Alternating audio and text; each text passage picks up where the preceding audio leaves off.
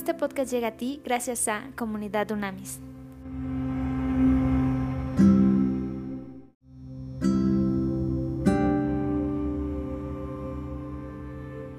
Trascendente día. Vamos ahora a iniciar nuestro estudio de con Primera de Timoteo número 1. Y eh, 1 Timoteo versículo 1 se intitula Saludo, empieza con un saludo Pablo. Y dice Pablo, yo apóstol de Jesucristo por mandato de Dios nuestro Salvador y del Señor Jesucristo, que es nuestra esperanza.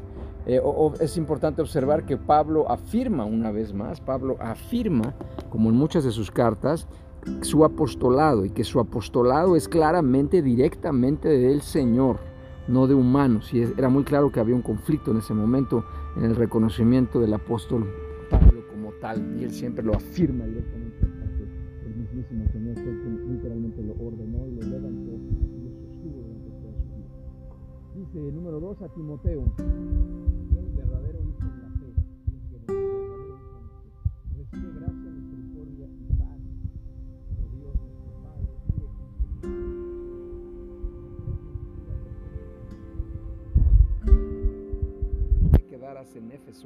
Para que mandaras a algunos que, que no enseñaran una doctrina diferente, ni prestaran atención a fábulas y genealogías interminables que acarrean disputas más que la edificación de Dios que es por la fe. Y ahora te encargo lo mismo. Pues el propósito de este mandamiento es el amor que nace de un corazón limpio, de una buena conciencia y una fe sincera. De estas cosas se han desviado algunos y se han apartado a palabrería sin sentido. Pretenden ser doctores de la ley, aunque no entienden lo que dicen ni lo que afirman. Pero sabemos que la ley es buena cuando se usa de manera legítima. También sabemos que la ley no fue dada para el justo, sino para los transgresores y desobedientes, para los impíos y pecadores, para los irreverentes y profanos, para los parricidas y matricidas, para los homicidas, para los fornicarios, para los sodomitas, para los secuestradores, para los mentirosos y perjuros, y para todo el que se oponga a la sana doctrina. Es muy clara la lista aquí, ¿ok? Hay que hacer un check a ver dónde estamos. Según el glorioso evangelio del Dios bendito que a mí se me ha encomendado. En el 12 se intitula El ministerio de Pablo.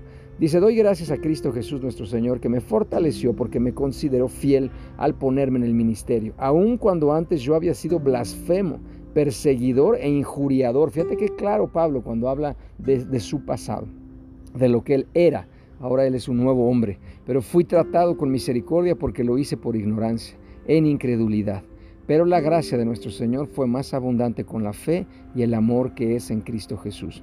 Esta palabra es fiel y digna de ser recibida por todos. Cristo Jesús vino al mundo para salvar a los pecadores, de los cuales yo soy el primero pero por esto fui tratado con misericordia para que en mí, el primer pecador, Jesucristo mostrara toda su clemencia, para ejemplo de los que habrían de creer en Él para vida eterna. Amén. Todas esas grandes conversiones lo que hacen es que nos hacen a muchos creer y seguir maravillosamente al Señor.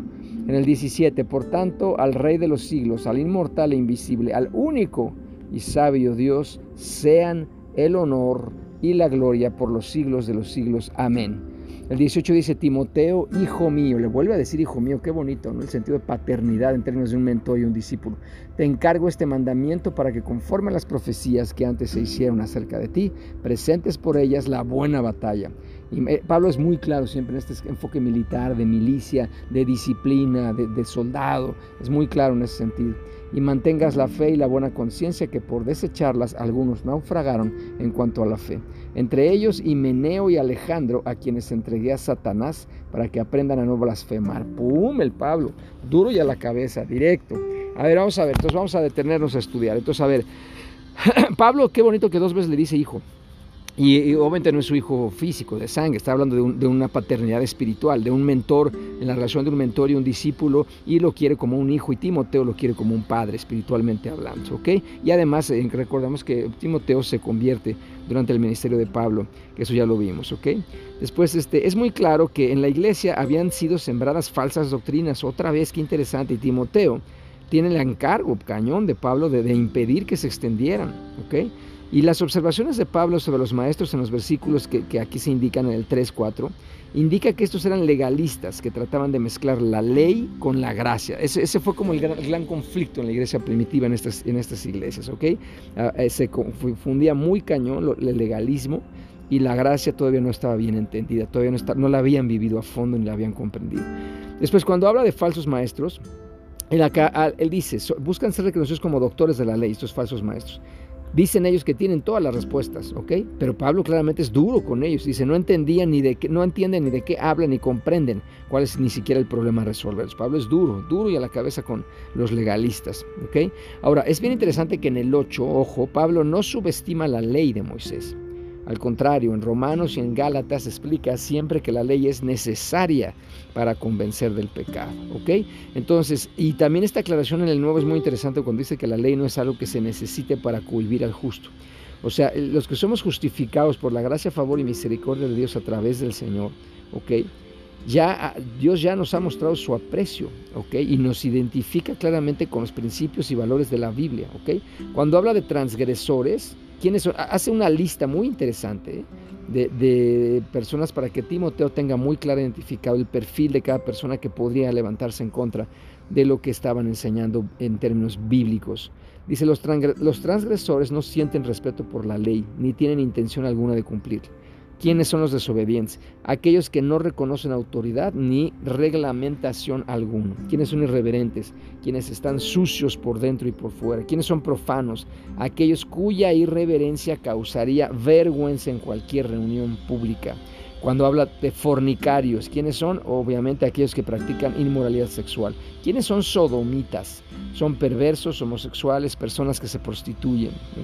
Y cuando hay alguien se opone a la falsa doctrina, Pablo concluye con un juicio general que abarca todo lo que está en conflicto con la inmutable ley moral de Dios en relación a los preceptos aceptados por la iglesia primitiva. Luego en el 6 habla de vana palabrería, que es mucha palabrería y parlatría. Y habla de los doctores de la ley. Eso en griego es mataiología, mataiología. Es una combinación de dos palabras, mataios, que quiere decir vano, y logos, que es palabra. Entonces, ¿qué significa mataiología? Es la palabra indica un hablar fútil, sin valor alguno, vacío, charlatanería, sin significado y parloteo ocioso. Aquí la palabra describe a quienes suponen ser maestros. Les gusta oírse a sí mismos hablar, pero no tienen nada sustancioso que decir. Es, futilidad precisamente, no, llega más. Después, cuando habla de blasfemos, que es bien duro y bien claro Pablo, aquí hace toda una lista de transgresiones de la ley específicamente. Dice, uno que reniega de Jesús, sus doctrinas, sus caminos, sus seguidores, reniega de Dios mismo.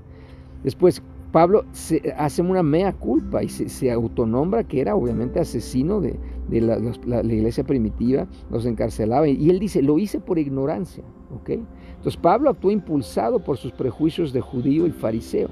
Entonces Dios dice él mismo que lo trató con misericordia y dice que no estaba bien informado. Qué interesante, ¿no? El original griego es enfático cuando dice la gracia de nuestro Señor fue más abundante hacia él, ¿ok? La gracia de Dios superabundó para Pablo, aunque era un inmenso pecador, mataba gente, ¿ok? Y Pablo nunca olvidó lo que era, eso me gusta mucho, ni tampoco se glorificó a sí mismo, sino siempre glorificaba a Dios y a Dios a través de él, lo que hacía, cómo lo había redimido y cómo lo había transformado. Y me fascina cómo cierra cuando habla de el rey de los siglos el rey siempre vivo y siempre capaz de redimir, nunca conocerá la decadencia y corrupción, no puede ser visto pero interviene en todas partes, posee una sabiduría más elevada que las criaturas humanas y debe ser respetado, honrado y glorificado para siempre.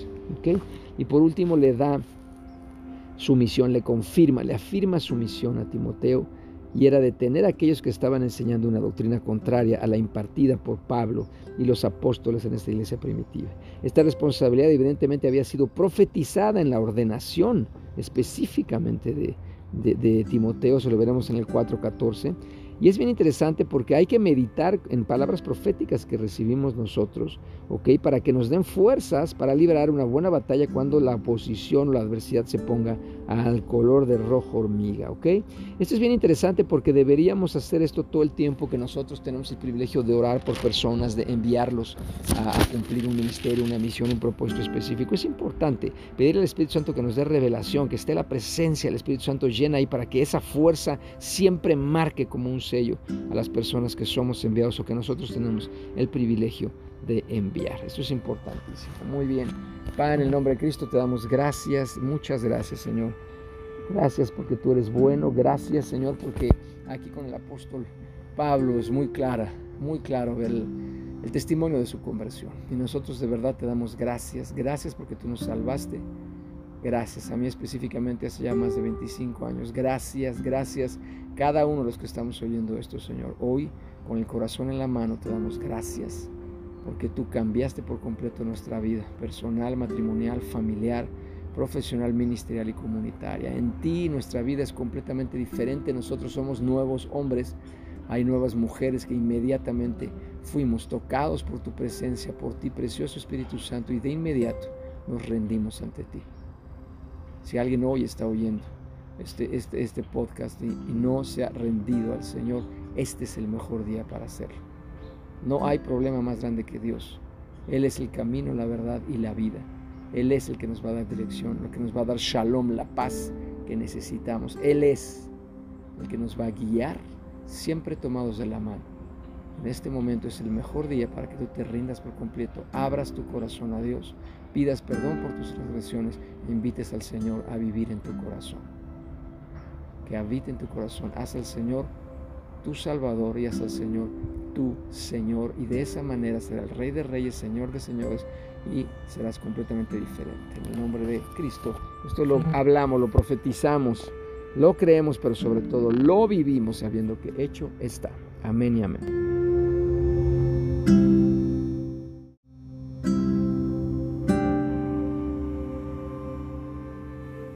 Conoce más en comunidadunamis.com.